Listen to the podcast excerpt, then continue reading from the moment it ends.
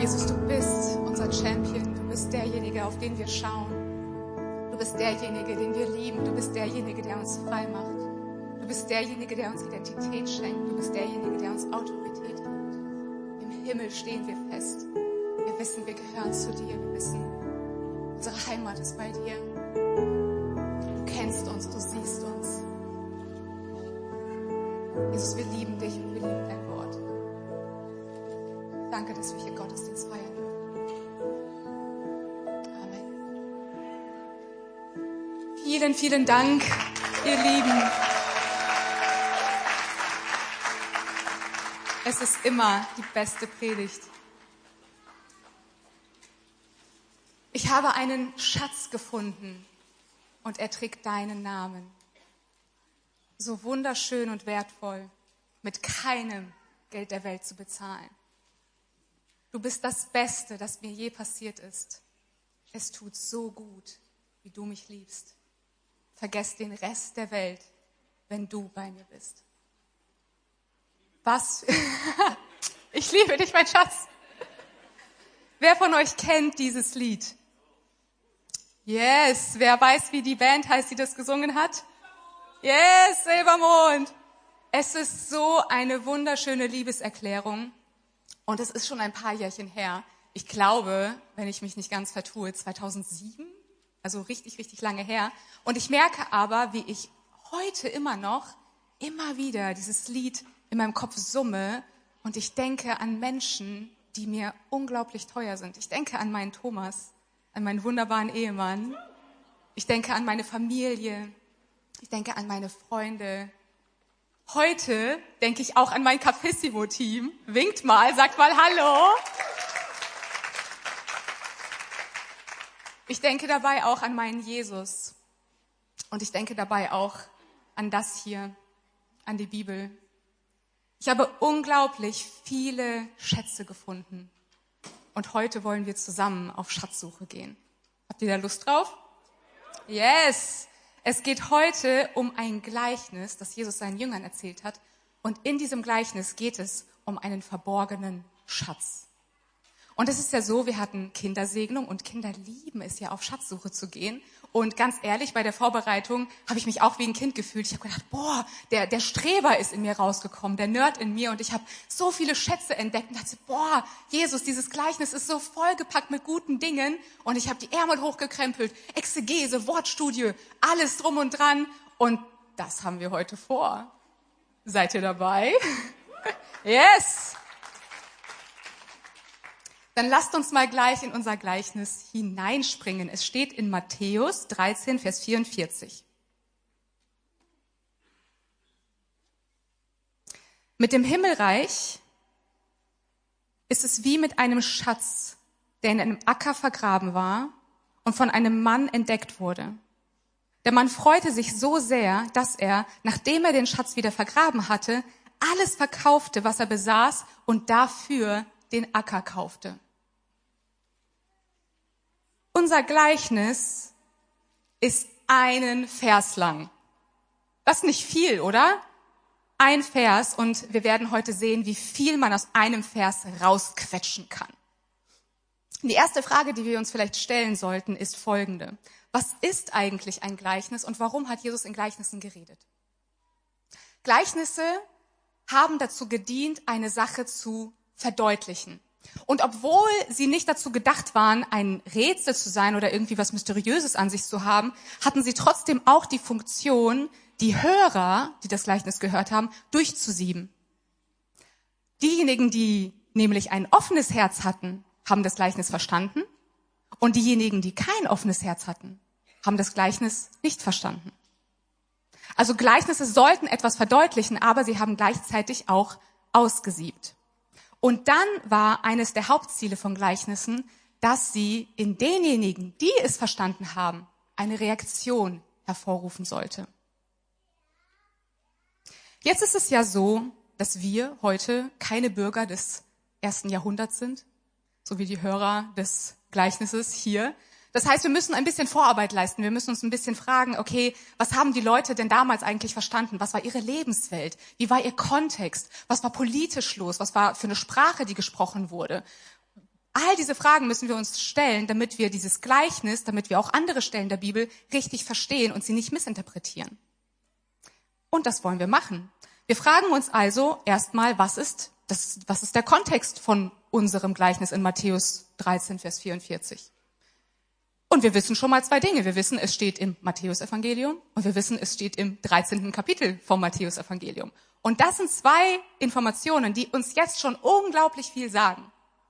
Vom Matthäusevangelium wissen wir nämlich, dass es primär Juden ansprechen wollte und ihnen erklären wollte, hey, Jesus ist wirklich der Messias, den wir seit Hunderten von Jahren erwarten. Er ist es wirklich.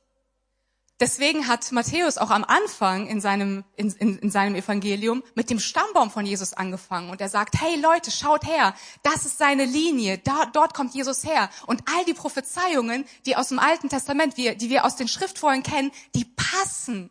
Jesus ist damit gemeint, er ist wirklich dieser Messias.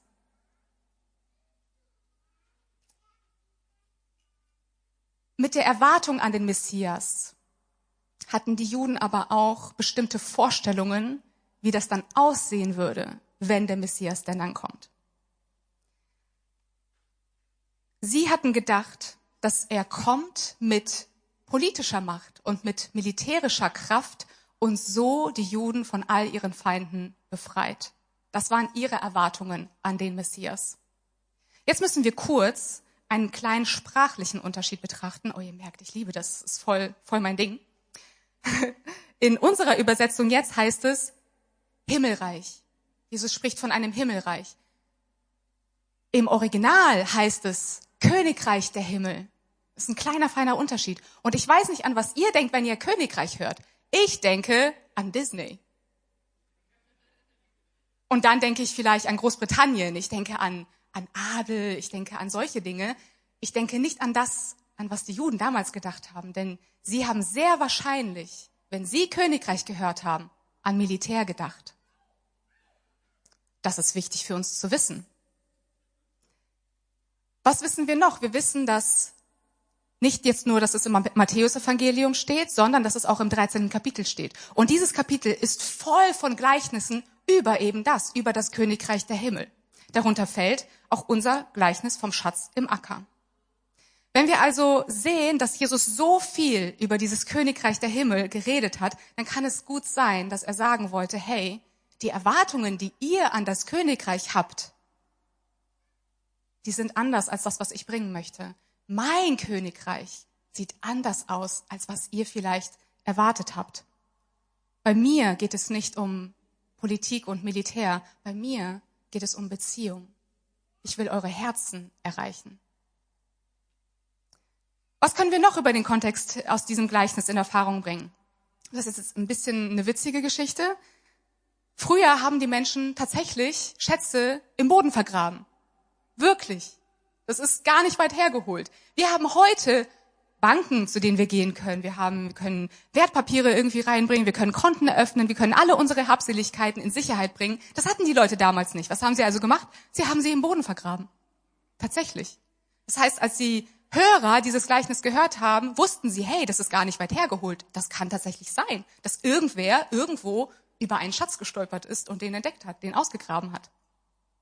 Was auch interessant ist, ist, dass Jesus nach diesem Gleichnis ein anderes Gleichnis erzählt.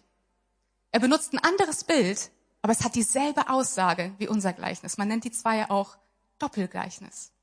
Wir fokussieren uns heute aber trotzdem nur auf diesen einen Vers, auf das Gleichnis vom Schatz im Acker, aber ich dachte, das ist interessant zu wissen. Wir haben jetzt einiges an Vorarbeit geleistet und mit diesem Wissen gehen wir jetzt nochmal in das Gleichnis. Wir lesen uns das nochmal durch und wir stellen uns dabei zwei Fragen. Die erste Frage ist, was haben die Hörer damals verstanden? Und die zweite Frage ist, was bedeutet das dann also heute für uns? Und zwar in dieser Reihenfolge. Das ist ganz wichtig, dass wir das beachten. Mit dem Himmelreich ist es wie mit einem Schatz, der in einem Acker vergraben war und von einem Mann entdeckt wurde. Der Mann freute sich so sehr, dass er, nachdem er den Schatz wieder vergraben hatte, alles verkaufte, was er besaß und dafür den Acker kaufte. Das ist eine krasse Reaktion. Sehr wahrscheinlich war dieser Mann, der beschrieben wird, ein Bauer oder ein Tagelöhner. Und das war den Hörern damals auch bewusst. Sie haben sich gedacht, okay, das war bestimmt irgendwer, der auf einem Feld, auf einem Acker von einem anderen Mann gearbeitet hat. Und der hat wahrscheinlich gerade irgendwie das Land gepflügt, das Land irgendwie aufgearbeitet. Und dann stelle ich mir diese Situation vor, er ist irgendwie bei seiner Arbeit, er denkt sich nicht viel und plötzlich irgendwie beim, beim Graben, beim Pflügen merkt er, hm, irgendwas ist da, irgendwie macht es gerade ein hohles Geräusch. Was ist denn das? Dann fängt er an zu graben, macht vielleicht noch ein bisschen Erde weg, noch ein bisschen Dreck weg und dann guckt er hin, dann merkt er, was? Das ist, nein sehe ich wirklich gerade das, was ich sehe? Das ist Millionen wert. Und dann stelle ich mir vor, wie er nach rechts guckt, wie er nach links guckt, wie er hinter sich schaut und vielleicht nach vorne in, das, in die Weite des Landes und guckt, ist gerade irgendwer da, der das gesehen hat? Er versteckt also schnell den Schatz wieder, er gräbt es wieder ein, er geht nach Hause, er verkauft alles, was er hat, geht zu dem Landbesitzer und sagt, hier ist mein Geld, bitte kauf, verkauf mir dein Land. Und er macht den Deal seines Lebens. Wahnsinn. In diesem Gleichnis werden drei Dinge deutlich. Es geht um Freude, die der Mann empfindet, als er den Schatz entdeckt. Er erkennt den Wert des Schatzes und stellt fest, dass nichts vergleichbar ist. Und er reagiert sofort in seiner Freude, um den Schatz zu erhalten. Wir sollten jetzt an der Stelle ein bisschen vorsichtig sein, dass wir auch nicht zu viel interpretieren. Denn, jetzt wird wieder so ein bisschen Nerd-Julia rauskommen, das hier ist ein Gleichnis. Es ist keine Allegorie. Und es ist wichtig, dass wir diesen stilistischen Unterschied feststellen. Was ist denn der Unterschied zwischen den beiden? Bei einer Allegorie ist es so, dass jedem Bestandteil der Geschichte eine bestimmte Bedeutung zugeordnet wird. Und dann geht man hin und guckt, was heißt das? Was heißt das? Was heißt das? Wofür steht das? Bei einem Gleichnis ist das nicht der Fall. Ein Gleichnis sollte eigentlich relativ einfach zu verstehen sein. Es sollte ein Gedanke durchkommen. Und deswegen werden dann manchmal Dinge nebenbei erwähnt, die eigentlich keine Bedeutung haben. Deswegen müssen wir uns nicht fragen, Moment, heißt das etwa, dass man das Himmelreich kaufen kann? Oder bedeutet das, dass ich als Christ alles verkaufen muss, was ich habe? Wollen wir etwa das Himmelreich verstecken? Nein, das sind nicht die Aussagen in diesem Gleichnis. Das sind Nebenschauplätze, es soll ein anderer Gedanke durchkommen. Und was hier im Fokus steht, ist diese Freude über den Fund, die immense Wertschätzung des Schatzes und die Dringlichkeit der Reaktion. Und klar, ich habe mir das auch so durchgelesen, ich dachte so, okay, ich verstehe die Freude darüber, ich verstehe auch die Wertschätzung über den Schatz. Aber woher kommt diese Dringlichkeit? Warum? Und jetzt ist es super, dass wir am Anfang ein bisschen Vorarbeit geleistet haben und wissen, hey, es gibt noch so viele andere Gleichnisse in dem Kapitel, in denen Jesus über dieses Königreich der Himmel geredet hat. Und all diese Gleichnisse, in all ihnen wollte Jesus deutlich machen, Leute, mein Königreich ist nah. Es ist soweit.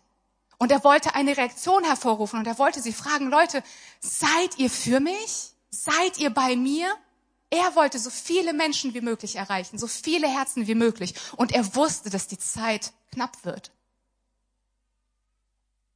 Der Mann ging hin und verkaufte alles, was er hatte. Das ist eine radikale Entscheidung, die man oft trifft, wenn man weiß, man hat nicht viel Zeit. Freude, Wertschätzung und Dringlichkeit. Das sind die drei Kernpunkte, die hier durchkommen sollen. Und was bedeutet das also für uns heute?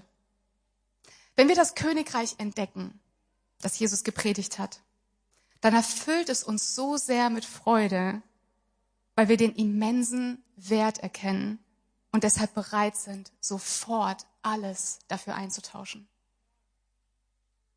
Und wenn ich das so sagen darf, ich habe darüber nachgedacht und ich habe gedacht, ja, Julia, ich wäre bereit, alles einzutauschen, was ich habe für diesen Jesus und für dieses Königreich.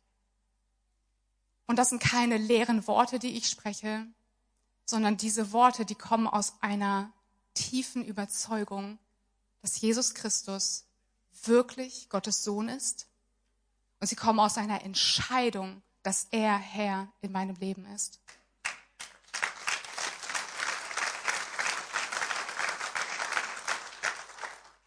Jesus ist mir das Kostbarste, auf der Welt und sein Reich bedeuten mir alles.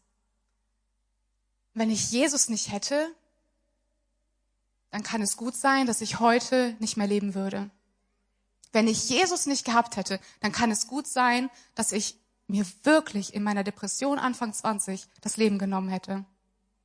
Es kann gut sein, dass ich in eine Sucht gefallen wäre. Es kann gut sein, dass ich in Milieus abgerutscht wäre, aus denen ich nie wieder herausgekommen wäre. Wenn ich Jesus nicht hätte, will ich nicht wissen, wo ich heute wäre. Durch Jesus habe ich Freiheit erlebt. Durch Jesus habe ich Heilung erlebt. Und durch Jesus weiß ich, ich habe eine Zukunft, die anders aussieht als meine Vergangenheit. Amen.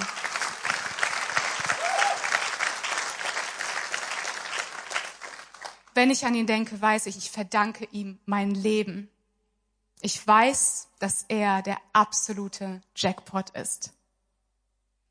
Ich konnte meinen Schmerz loslassen und ich habe gespürt, wie an die Stelle von diesem Schmerz Frieden gekommen ist. Es gibt diese eine Zeile in dem Lied, irgendwie habe ich heute ganz viel mit Liedern in meinem Herzen zu tun. Und die trifft mich unglaublich tief. Und vielleicht kennen von euch einige dieses Lied. Das heißt, in Christus ist mein ganzer Halt. Und jedes Mal, ich habe bei mir, also wirklich Wasserfluten kommen bei dem Lied automatisch. Das ist, bewegt mich so tief. Und diese letzten zwei Sätze. Und keine Macht in dieser Welt kann mich ihm rauben, der mich hält, bis an das Ende dieser Zeit, bis er erscheint in Herrlichkeit. Ich habe das gespürt, wie es sich anfühlt, von Jesus getrennt zu sein. Ich weiß, ich war nie getrennt von ihm, aber oh, ich stand vor dem Abgrund. Und das war so ein furchtbares Gefühl. Ich will das nie, nie, nie, nie wieder erleben. Nichts auf dieser Welt kann mich ihm rauben. Ich gehöre zu ihm. Er ist mein Herr, er ist mein König und ich bin sein Kind. Und ich glaube, ich bin hier nicht die Einzige, die das so sagen würde. Jesus und sein Königreich sind ein Schatz, es ist ein Geschenk an uns. Und man kann das Gleichnis so lesen. Es gibt tatsächlich aber auch noch eine andere Möglichkeit, wie man das Gleichnis verstehen kann. Manche Ausleger sagen, dass nicht wir einen Schatz finden, sondern dass wir der Schatz sind. Ist doch auch schön. Wir sind Gottes Schatz. Wer ist gerne Gottes Schatz? Yay! Ich finde das schön und es stimmt. Wir sind auch sein Schatz und das liebe ich an diesen zwei Lesarten. Beide sind richtig. Beide sind theologisch korrekt. Sie widersprechen der Gesamttheologie nicht. Und ich finde, egal wie man es liest, an dieser Hauptaussage über die Freude, über die Wertschätzung und über die Dringlichkeit ändert sich nichts. Das eine führt automatisch zum anderen und umgekehrt. Wenn ich Jesus, wenn ich für ihn sein Schatz bin, dann führt es automatisch dazu, dass ich Freude über ihn habe und über sein Königreich und dass ich Menschen für ihn erreichen will, weil ich weiß, dass er das Beste ist, was Menschen passieren kann. Egal wie rum, die Botschaft ist dieselbe.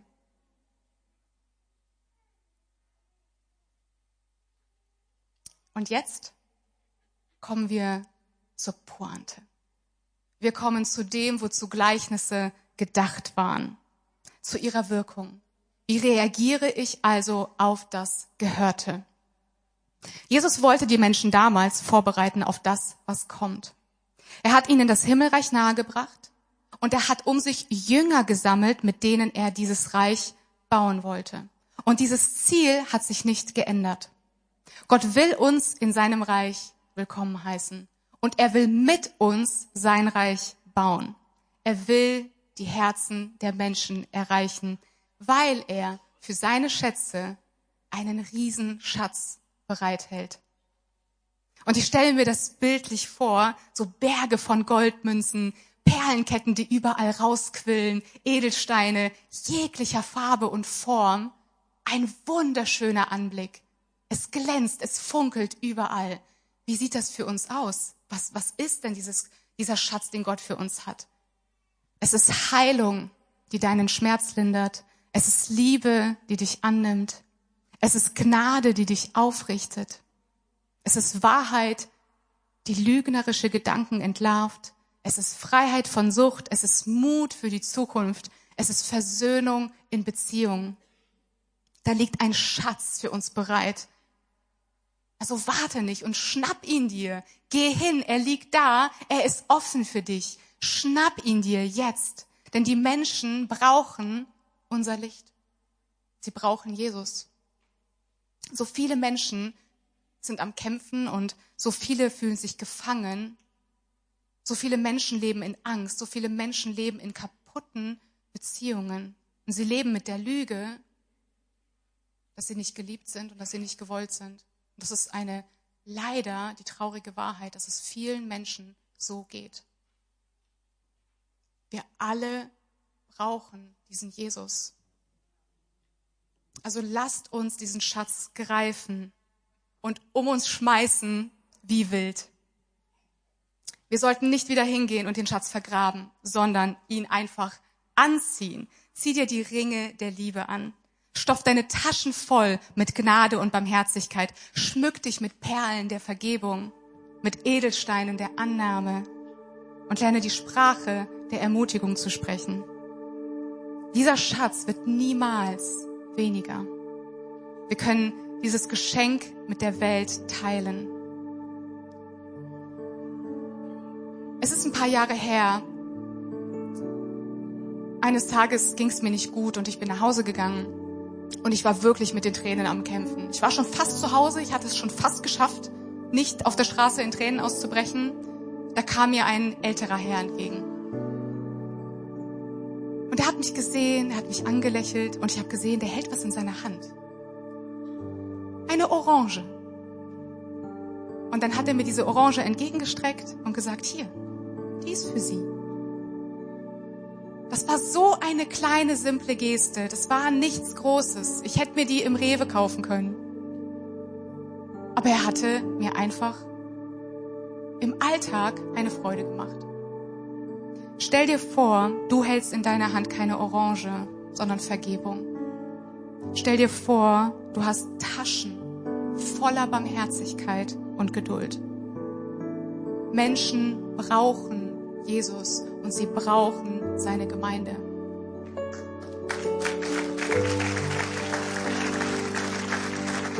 Wir kennen die Hoffnung der Welt. Und ich weiß für mich selber, manchmal muss ich mir der Dringlichkeit wieder bewusst werden. Denn es geht hier um Ewigkeit. Aber es geht um Ewigkeit, die schon heute beginnt. Eine Ewigkeit, die heute schon Menschen verändert und ihnen heute Hoffnung gibt. Was hat sich Jesus gewünscht, wie die Menschen reagieren auf seine Gleichnisse? Er hat sich gewünscht, dass sie ihm nachfolgen. Er hat sich gewünscht, dass sie ihm glauben. Er hat es gehofft, denn er wollte ihre Herzen erreichen. Und er wusste, dass das, was er für sie hat, ist das Beste, was sie bekommen können. Er ist das Beste, was uns je passieren kann. Und ich lade uns ein, dass wir jetzt diesen Moment auch nutzen, dass wir ihn nicht vorübergehen lassen. Dass wir jetzt reagieren. Lasst uns die Augen dazu schließen. Und wer möchte, kann sehr, sehr gerne seine Hand aufs Herz legen. Mir tut es immer gut, irgendwie symbolisch auszudrücken, was in mir vorgeht. Wenn du schon mit Jesus unterwegs bist und du hast diesen Schatz bereits gefunden, würde ich dich gerne fragen, was spürst du, wenn du daran denkst? Und vielleicht bist du dir heute von neuem bewusst geworden, wie wertvoll dieser Schatz ist. Und wenn du in deiner Freude darauf reagieren möchtest, und ich hoffe, dass der Heilige Geist dir gerade sagt, wie er sich wünscht, dass du reagierst, dann würde ich gerne für dich beten. Du kannst mir gerne ein Handzeichen geben, wenn du heute gemerkt hast, hey, ich bin zwar mit Jesus unterwegs, aber ich will von neuem diesen Schatz entdecken und ich möchte neu reagieren. Ich möchte neue Entscheidungen treffen. Ich möchte neu Prioritäten setzen. Möchte ich gerne für euch beten. Dankeschön. Danke.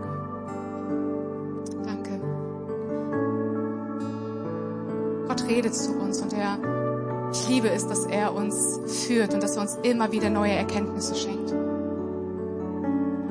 Jesus, danke für all die Herzen, die vor dir sind. Danke dafür, dass du uns bewegen möchtest und danke dafür, dass das immer das ist, was du möchtest. Unser Herz, unsere Freiheit. Danke, dass du uns Erkenntnis geschenkt hast. Heiliger Geist, ich danke dir für alles, was du jetzt ausgesät hast. Für neue Entscheidungen, für einen neuen Fund, für neue Wertschätzung, für neue Liebe, für neu entfachtes, für neu entfachte Leidenschaft für dein Reich einzustehen. Und ich bete darum, dass du uns ausrüstest. Wir wollen diesen Schatz, wir wollen dieses Königreich hineinbringen in die Welt und so viele wie Menschen, Menschen wie möglich mitnehmen und ihnen zeigen, wer du bist, wie wundervoll du bist, Herr,